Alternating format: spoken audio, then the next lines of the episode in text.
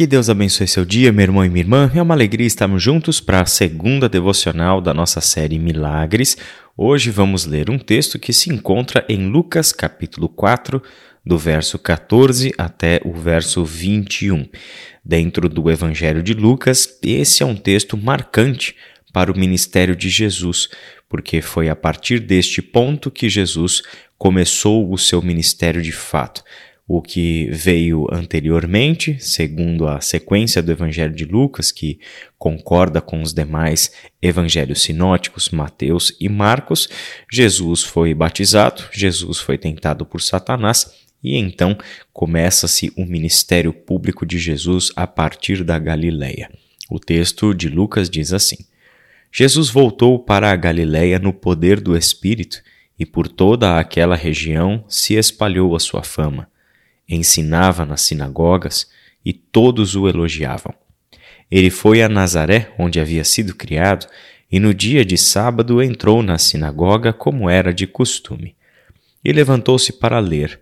Foi-lhe entregue o livro do profeta Isaías.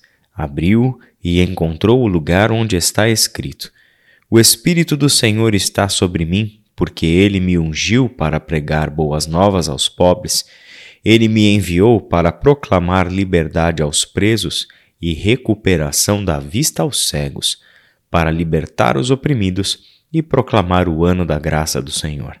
Então ele fechou o livro, devolveu-o ao assistente e assentou-se. Na sinagoga, todos tinham os olhos fitos nele, e ele começou a dizer-lhes: Hoje se cumpriu a escritura que vocês acabaram de ouvir. Vamos começar por esta afirmação conclusiva de Jesus que nós lemos no versículo 21, em que ele afirma que hoje, naquele dia e com aquelas palavras de Jesus, estava se cumprindo a escritura que aquelas pessoas presentes na sinagoga em Nazaré haviam escutado. Aquelas eram as palavras do profeta Isaías que séculos antes daquele dia uh, havia profetizado, dentre outras coisas, a vinda do Messias ao mundo. Existe uma afirmação consensual entre os estudiosos que Isaías é o profeta das boas novas. Isaías é o profeta que falou acerca do Evangelho. É de Isaías a afirmação: Formosos são os pés dos que anunciam boas novas. Boas novas em hebraico, bissar é a palavra, significa sempre uma boa nova de salvação, uma boa notícia de salvação da parte de Deus para aqueles que precisam ser salvos, para aqueles que estão em uma condição da qual não são capazes de sair por suas próprias forças. São aquelas pessoas que, em sua própria condição, nada podem fazer para reverter o seu caso. São exatamente estas pessoas carentes de salvação, necessitadas de salvação, e que a sua própria condição clama por salvação.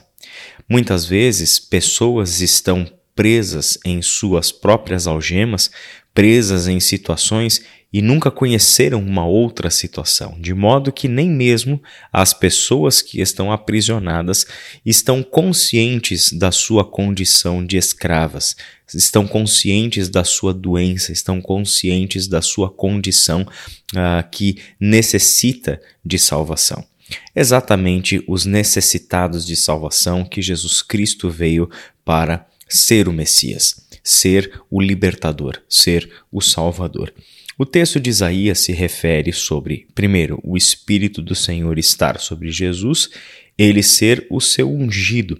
E essa é a caracterização bíblica do Messias, o ungido da parte de Deus. Ele foi ungido para pregar boas novas aos pobres, a boa notícia de salvação aos pobres. Ele foi enviado para proclamar liberdade aos que estão presos e recuperação da vista aos cegos, para libertar os oprimidos e proclamar o ano da graça do Senhor. O ano da graça do Senhor, na verdade, é nada mais, nada menos do que o dia da sua salvação. O dia em que as pessoas que estavam aprisionadas seriam libertadas, as dívidas seriam perdoadas e assim por diante. É interessante porque, bem no centro desta missão do Messias em Isaías, lida por Jesus em Nazaré naquele sábado, está um evento milagroso, especificamente um evento milagroso, a recuperação da vista aos cegos. Isso tem sim um caráter simbólico, quer dizer, pessoas que não eram capazes de enxergar a luz do Evangelho por meio de Jesus passariam a enxergar ou ter a vista aberta, os seus olhos abertos para que contemplassem em Jesus o Filho de Deus e o Messias, é parte do que nós vemos nos evangelhos, é parte do que nós vemos ah, na vida do apóstolo Paulo, por exemplo, em Atos capítulo 9 e em tantas outras passagens. O recuperar a vista é uma simbologia do crer no evangelho, ver quem de fato Jesus é. Só que os evangelhos nos falam da cura da cegueira, literalmente falando. Ele fala que estes milagres que Jesus realizava, os realizava de forma literal, concreta, em que as pessoas percebiam com toda a clareza que algo estava acontecendo. Por que, que nós estamos dizendo tudo isso a partir do texto que marca o início do ministério de Jesus dentro do Evangelho de Lucas? Porque estes milagres, quando acontecem, os sinais miraculosos, quando acontecem, eles sinalizam alguma coisa. Eles não apontam para si mesmos, mas eles dão sinais de que algo novo estava acontecendo. E no ministério de Jesus não era um sinal ou outro, não era uma coisa ou outra isolada, mas os sinais realizados por Jesus eram provas, eram testemunhos de que o reino de Deus havia chegado. Os milagres desafiavam as pessoas a verem que existe uma vontade, a verem que existe um poder transformando tudo aquilo que nós conhecemos como realidade. Para os céticos, hoje em dia, o milagre desafia a nossa interpretação, se aquilo de fato é possível, se aquilo de fato aconteceu.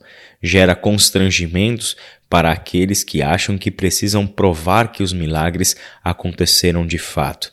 Forçam a barra tentando explicar racionalmente a possibilidade de um milagre.